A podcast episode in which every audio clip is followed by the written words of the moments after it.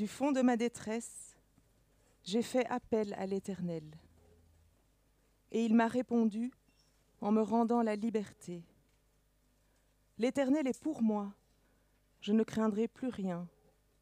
Que me feraient les hommes? L'Éternel est pour moi, il vient à mon secours.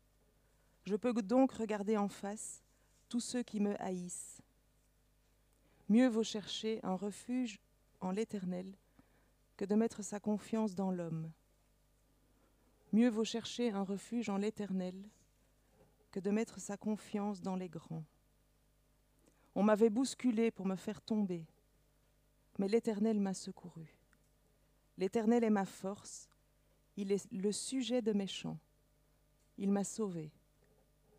Extrait du psaume 118. Oui, si nous sommes ébranlés, lui demeure inébranlable. Si nous sommes fragiles, lui reste solide. Si nous avons peur, il dit, ne vous inquiétez pas. Si nous reconnaissons nos fautes, il nous fait grâce. Nous pouvons chanter Mon secours est en toi.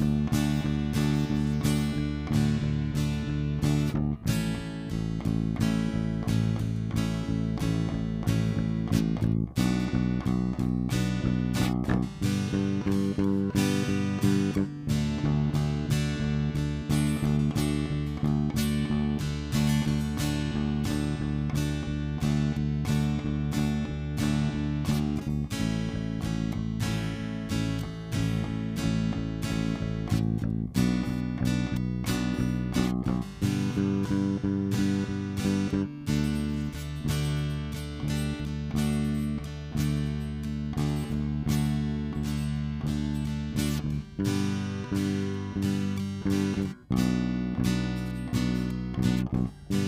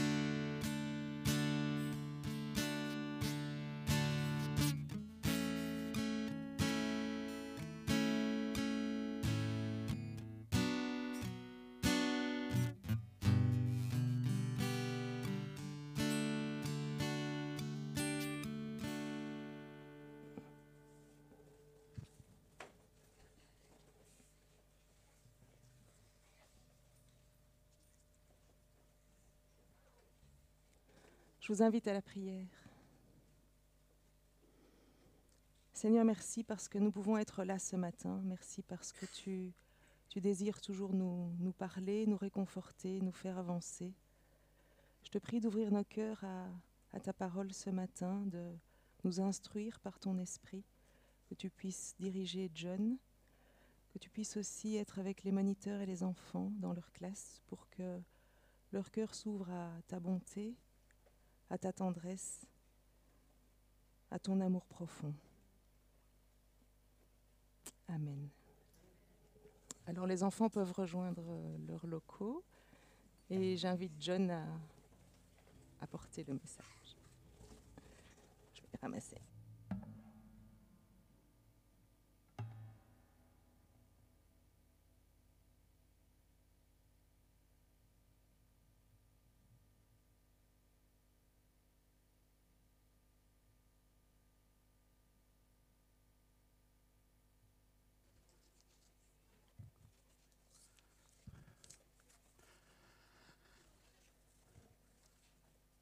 Bonjour à tous et mes meilleurs voeux à tous ceux à qui je ne l'ai pas encore dit.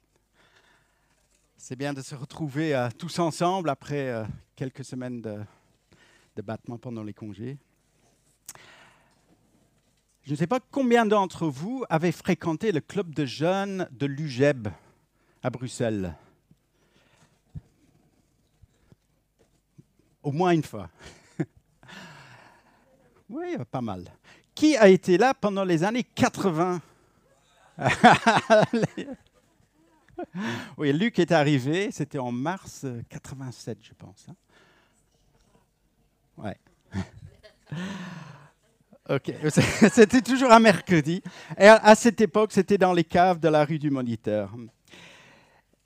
Et à l'époque, donc dans les années 80, Ariel, euh, Daniel et moi-même on- étions là aussi. Euh, à, cette époque, à chaque mariage ou à chaque occasion spéciale, on avait l'habitude de chanter. Et comme euh, Jess l'a dit la semaine dernière, chanter les paroles de l'Écriture, c'est un excellent moyen de les méditer. Et grâce à l'ingénieur du son de la rue du Moniteur qui s'appelait... Merci. Tous nos chants ont été enregistrés. Pas en studio, mais live, en prise unique. Et récemment, j'ai retrouvé un morceau qui a beaucoup résonné euh, dans ma tête ces derniers mois. Et je vous, l'invite, euh, je vous invite à, l'écouter attentivement. Ce n'est pas parce que Daniel, Ariel et moi étions dans la chorale, mais parce que je trouve ces paroles particulièrement appropriées en ce début d'année. Ça, ça passe plusieurs fois, donc euh, si à la fin vous avez envie de chanter avec, n'hésitez pas. OK? Donc, on va afficher les paroles.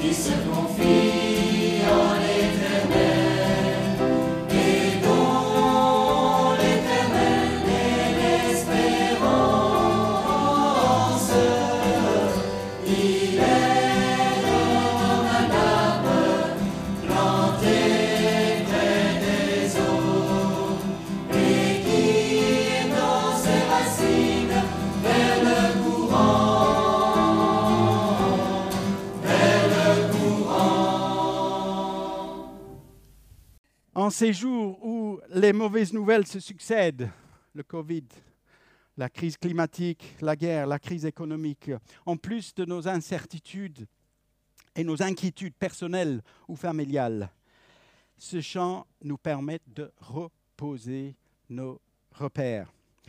Et j'ai pensé à ces paroles la semaine dernière lorsque Luc euh, parlait de Daniel dans l'Ancien Testament. Daniel, il était menacé d'une mort atroce dans la fosse au lion, mais il n'a pas eu peur. Sa foi n'a pas chaviré.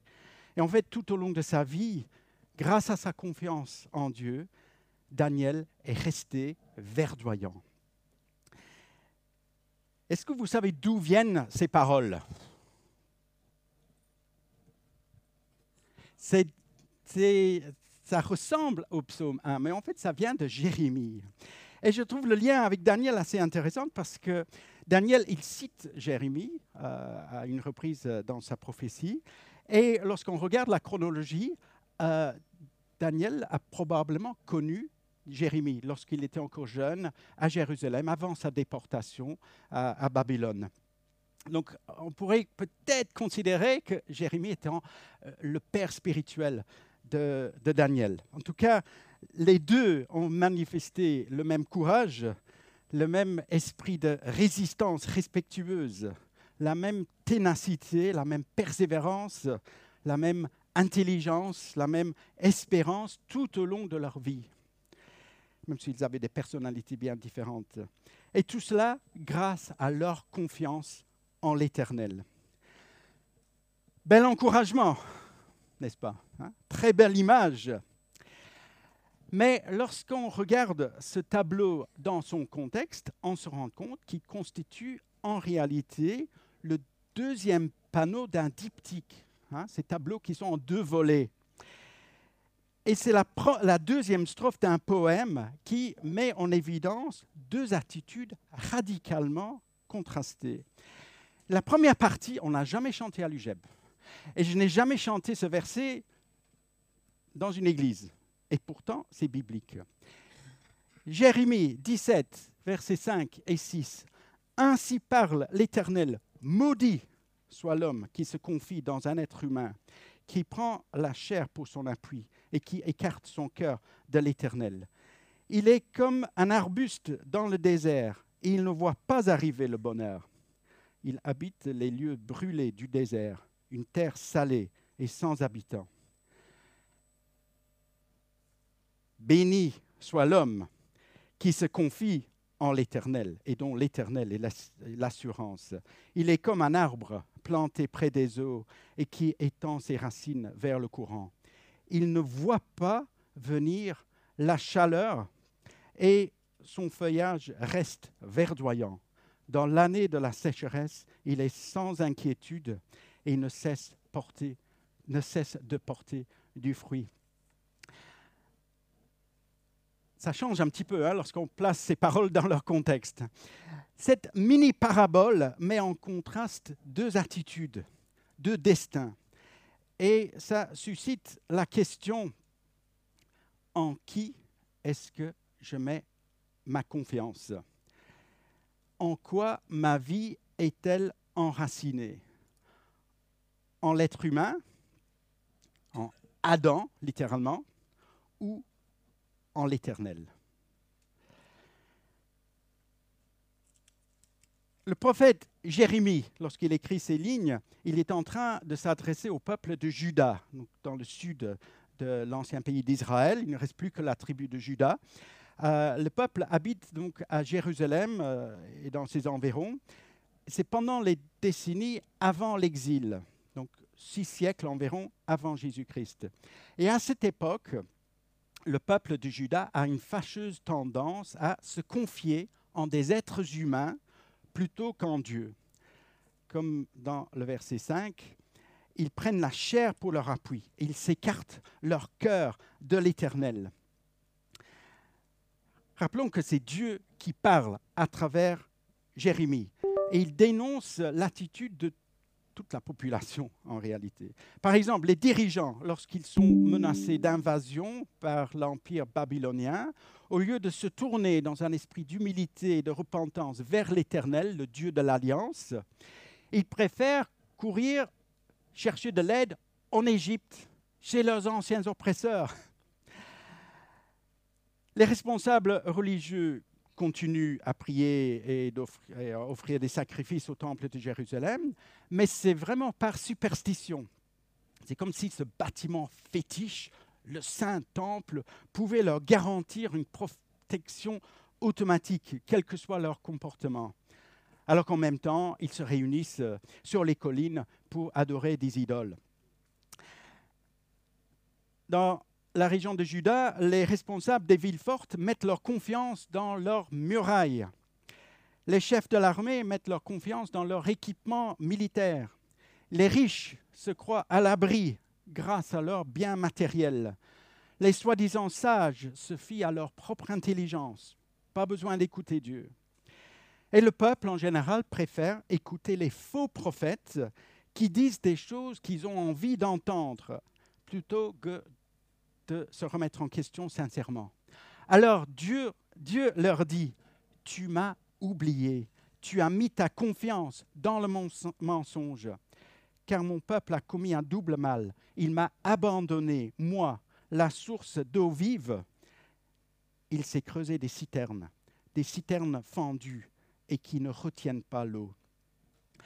Et tout cela, dit Jérémie, est extrêmement grave au début du chapitre 17, il dit que le péché de Judas est écrit avec un burin de fer, avec une pointe de diamant. Il est gravé sur la tablette de leur cœur. Le péché a laissé des traces indélébiles sur le cœur du peuple de Judas.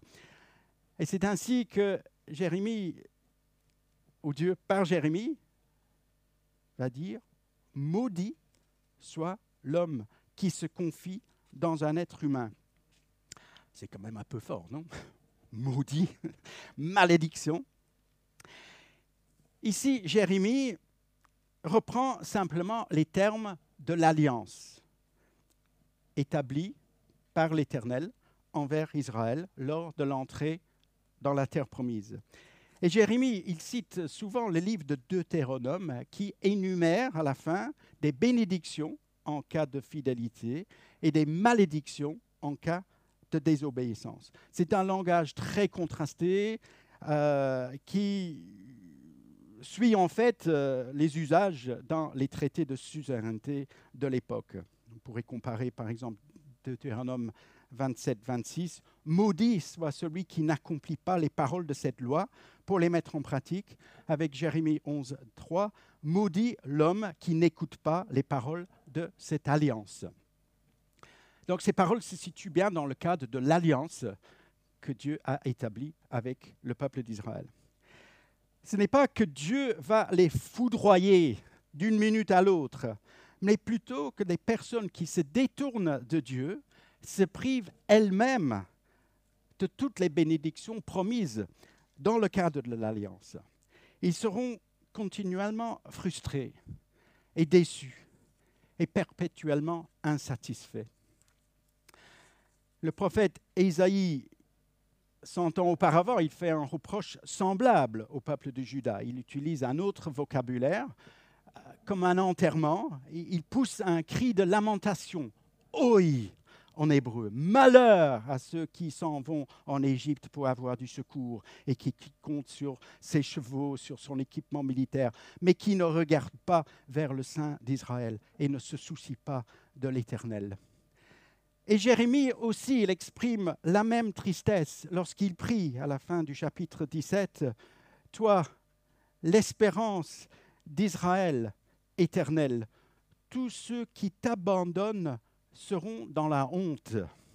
Et puis c'est Dieu qui, parle, ceux qui s'écartent de moi seront inscrits dans la poussière. Ça rappelle le destin final de l'homme, Adam, car ils abandonnent la source d'eau vive, l'Éternel. Celui qui se confie en l'être humain, en Adam, plutôt qu'en l'Éternel, s'attire lui-même des malheurs. Et il peut être comparé à cet arbuste dans le désert, hein, desséché, désespérément stérile, solitaire. Et même quand le bonheur est là, il ne le voit pas, il ne saisit pas le bonheur, parce qu'il n'est pas en lien avec Dieu, la source ultime de toute bénédiction. Face au drame de la vie qui peut frapper tout le monde, quelle tragédie d'être aveugle vis-à-vis de toute espérance, de toute consolation que Dieu seul peut apporter. Est-ce que ça nous arrive d'être tellement braqués sur nos solutions purement humaines que nous perdions de vue ce que Dieu voudrait nous proposer? Il y a des situations dans la vie où il est évident, et tout le monde est d'accord, qu'on ne peut pas faire confiance aux humains. Hein. Par exemple, certains personnages politiques, certaines chaînes médiatiques peuvent nous induire en erreur. Hein. Des héros sportifs ou des héros sportifs euh, vont toujours nous décevoir, comme des artistes, des stars de cinéma ou des chanteurs, même si certains croient que des chanteurs morts depuis 40 euh, ans sont encore en vie. Il y a des vendeurs mal intentionnés, des médecins charlatans qui peuvent nous escroquer. En même temps, si on lit l'ensemble de la Bible, il ne s'agit pas de couper tout contact et de vivre en ermite et de ne jamais faire confiance à personne. Hein. Parce que la Bible nous invite à vivre pleinement nos relations humaines que nous pouvons considérer comme un cadeau de Dieu. Notre conjoint, les membres de notre famille, nos amis, des personnes bienveillantes, des collègues sympas, des médecins, des pasteurs, des gens d'expérience. Toute relation nécessite un minimum de confiance. Je ne vais pas refuser l'aide des médecins ou des spécialistes dans tel ou tel domaine. Je remercie Dieu pour ces personnes parce que nous savons aussi que l'humanité est créée à l'image de Dieu. Mais malheureusement, l'image de Dieu est altérée à cause du péché. Ne pas mettre ma confiance en Adam signifie surtout ne pas vouer aux êtres humains une confiance absolue. C'est reconnaître les limitations de tout apport humain sans Dieu. Et malgré ces progrès évident en matière de technologie, de communication, de médecine, par exemple, l'homme reste faillible et terriblement fragile. Et sur la Terre, tout peut basculer du jour au lendemain. Et même les gens les plus proches, les plus intimes, peuvent nous décevoir. Ça fait mal. Et même nos relations les plus durables, la famille, le couple, les amis, connaîtront une fin un jour, soit en raison des circonstances de la vie, soit à cause de la mort, qui est une réalité incontournable. L'homme ne maîtrise pas tout, il n'est pas tout puissant. L'intelligence humaine reste limitée par rapport à Dieu. L'homme n'est pas omniscient. L'homme est une créature, alors que Dieu seul est le créateur. L'homme est mortel il est passager sur cette terre, tout comme les animaux. Dieu seul est éternel. Lui seul nous offre un abri sûr qui va au-delà même de la mort. Dieu est lui-même le fondement et le garant de notre sécurité. Comme Géraldine a lu tout à l'heure dans le psaume 118, mieux vaut se réfugier auprès de l'Éternel que de compter sur des gens important. Ne placez pas votre foi dans les puissants de ce monde, ni dans des humains incapables de sauver. Dieu seul est digne de notre confiance absolue. Ce qui nous amène au deuxième battant de notre diptyque. Béni soit l'homme qui se confie en l'Éternel et dont l'Éternel est l'assurance. C'est encore le langage de l'alliance, inspiré du livre de Deutéronome, hein, qui propose, qui promet différentes bénédictions en cas d'obéissance. Petite remarque, dans la Bible, le terme béni ou heureux ne se réfère pas à un sentiment de joie ou de bonheur qui peut fluctuer, mais plutôt à un statut de bien-être devant Dieu. Un statut qui est fixe, quelles que soient les circonstances. Dieu nous déclare heureux, bénis. C'est comme si c'était marqué sur notre carte d'identité, même si on ne le ressent pas en tout moment. Alors, qu'est-ce que ça veut dire mettre sa confiance en l'éternel, concrètement? Vous avez peut-être des idées. Moi aussi, j'ai quelques pistes, et là, ma liste n'est vraiment pas exhaustive. Hein. Se confier en l'éternel veut dire écouter sa parole, la méditer, la mettre en pratique, suivre ses instructions. Quelqu'un a parlé du psaume 1 tout à l'heure, en pensant que les paroles venaient du psaume 1, mais les deux passages se ressemblent beaucoup. Dans le psaume 1, le même, la même image d'un arbre verdoyant planté près des eaux est utilisée pour décrire la personne qui trouve son plaisir dans la loi, dans l'instruction de l'Éternel. Me confier en l'Éternel, ça veut dire évaluer les conseils que je reçois des autres à la lumière de sa parole et pas l'inverse.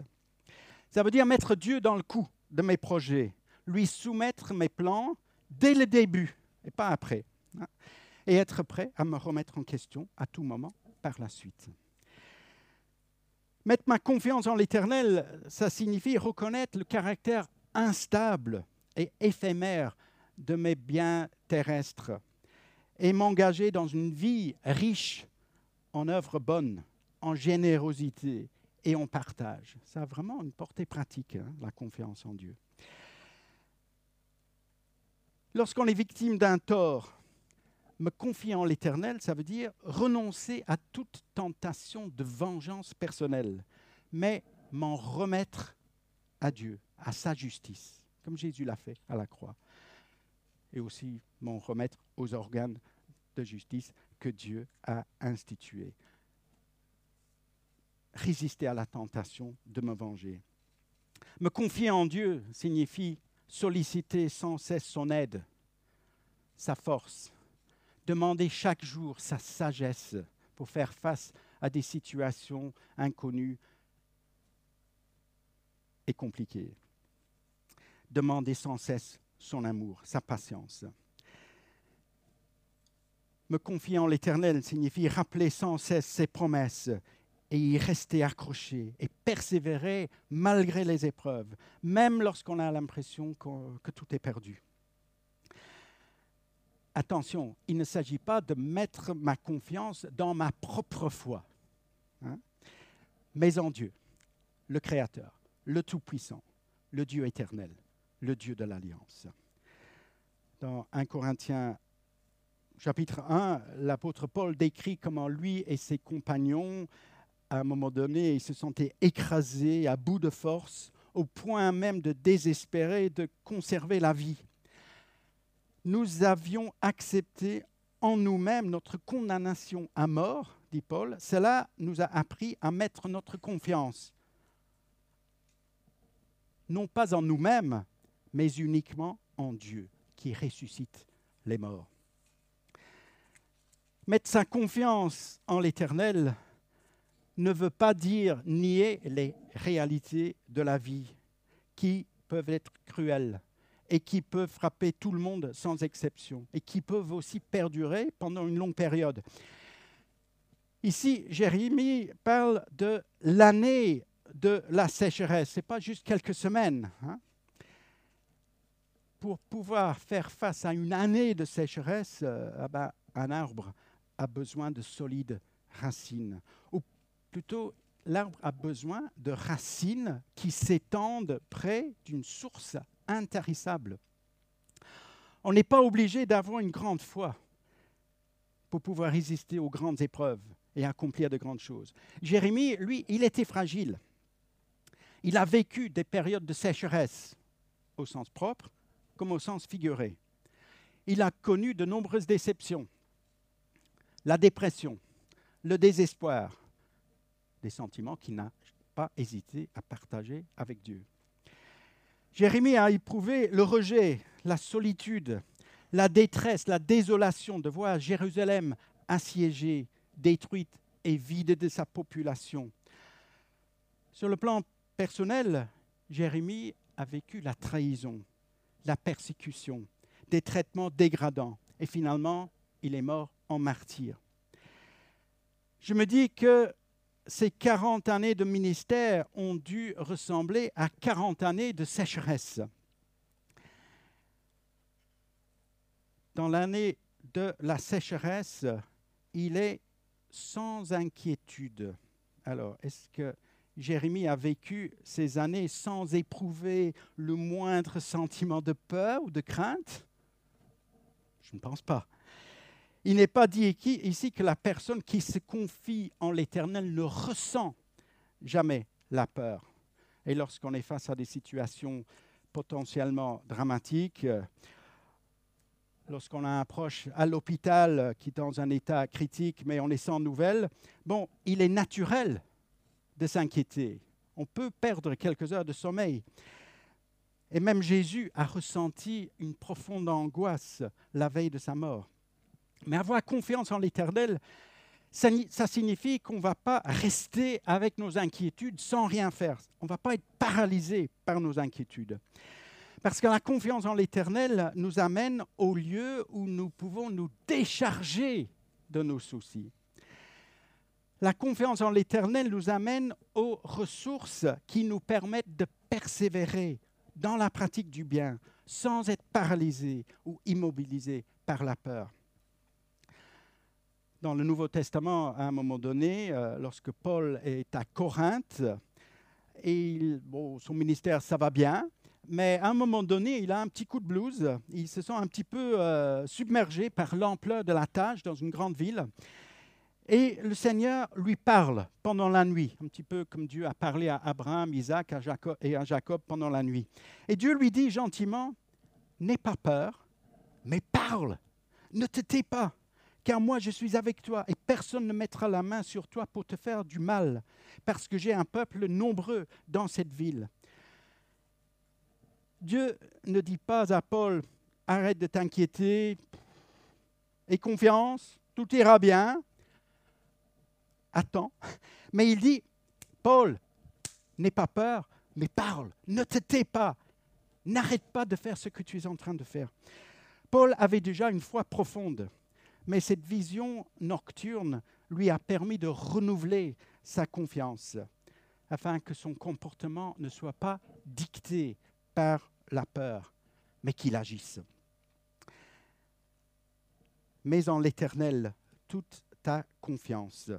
Fais ce qui est bien, et dans le pays tu demeureras en sécurité, sachant que rien ni personne ne peut nous séparer de l'amour de Dieu en Jésus-Christ. Celui qui se confie en l'Éternel ne cesse de porter du fruit. Son feuillage reste verdoyant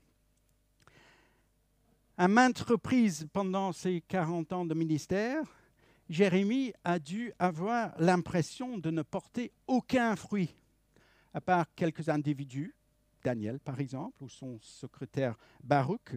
Quasi personne ne prêtait attention au, message de Daniel, euh, de, Jérémie. Et par moments, sa foi a dû être aussi mince que la plus petite racine de cet arbre. Hein. Mais les racines de la foi de, de Jérémie étaient pointées dans la bonne direction, vers Dieu. Jérémie n'a jamais capitulé, malgré la fragilité de sa foi. Son feuillage est resté vert. Et après sa mort, les paroles de Jérémie n'ont pas cessé de résonner au sein du peuple juif et ensuite à travers l'enseignement de Jésus, qui s'est beaucoup inspiré du prophète Jérémie, et puis au sein de l'Église primitive. Et aujourd'hui encore, le ministère de Jérémie, cet homme qui a mis sa confiance en l'Éternel, reste verdoyant. Il ne cesse de porter du fruit dans le monde entier. Par exemple, chaque dimanche, lorsque nous célébrons la scène, nous prenons la coupe, la coupe de la nouvelle alliance en le sang du Jésus. C'est qui qui a parlé en premier lieu de la nouvelle alliance? C'était Jérémie. Jésus, il va actualiser, il va amplifier l'enseignement de Jérémie. Il le personnifie. Il dit, moi, je suis le cep, vous, les sarments. Celui qui demeure en moi, comme moi en lui, porte beaucoup de fruits, car sans moi, vous ne pouvez rien faire. Mon Père est glorifié en ceci, que vous portiez beaucoup de fruits, et vous serez mes disciples. La véritable fécondité dans notre vie, dit Jésus, dépend de notre relation avec lui. Jésus, le Fils de l'homme, Jésus, le nouvel Adam, il est le seul homme en qui nous pouvons, placer pleinement notre confiance, car il est lui-même l'incarnation parfaite du Dieu éternel. Parole devenue chair. Je répète, si Luc avait dit ça, j'aurais dit Luc, répète ça. Jésus, le Fils de l'homme, le nouvel Adam, il est le seul homme en qui nous pouvons placer pleinement notre confiance, car il est lui-même l'incarnation parfaite du Dieu éternel, la parole devenue chair. Et à ce propos, euh, on pourrait relire un des versets de l'année euh, pour lesquels vous êtes euh, invités à voter. J'ai un petit bout de papier ici, je ne sais pas si vous avez vu. Aujourd'hui, on clôture les votes. Hein. Donc il y a deux beaux textes. vous êtes la lumière du monde, une ville située sur une montagne ne peut être cachée. Très bien. Mais il est aussi dit, le deuxième texte, c'est de la lettre de Paul aux Colossiens. Poursuivez donc votre route dans le Christ, Jésus le Seigneur, tel que vous l'avez reçu. Soyez, quelqu'un le sait, soyez enracinés et fondés en lui. Et un peu plus haut, Paul prie pour les Colossiens en disant, vous pourrez ainsi euh, avoir une conduite digne du Seigneur et qui lui plaise à tous égards, car vous porterez comme fruit toutes sortes d'œuvres bonnes et vous ferez des progrès dans la connaissance de Dieu. C'est un beau défi, n'est-ce pas?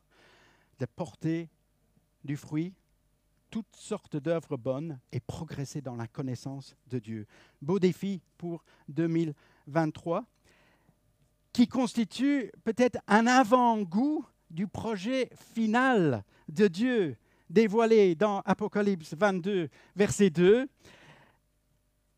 avec cette vision de la nouvelle Jérusalem, au milieu de l'avenue de la ville, entre deux bras du fleuve, se trouve l'arbre de vie.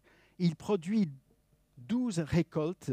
Chaque mois, il porte son fruit et ses feuilles servent à guérir les nations. Salut grandiose annoncé par le Dieu éternel qui est digne de confiance.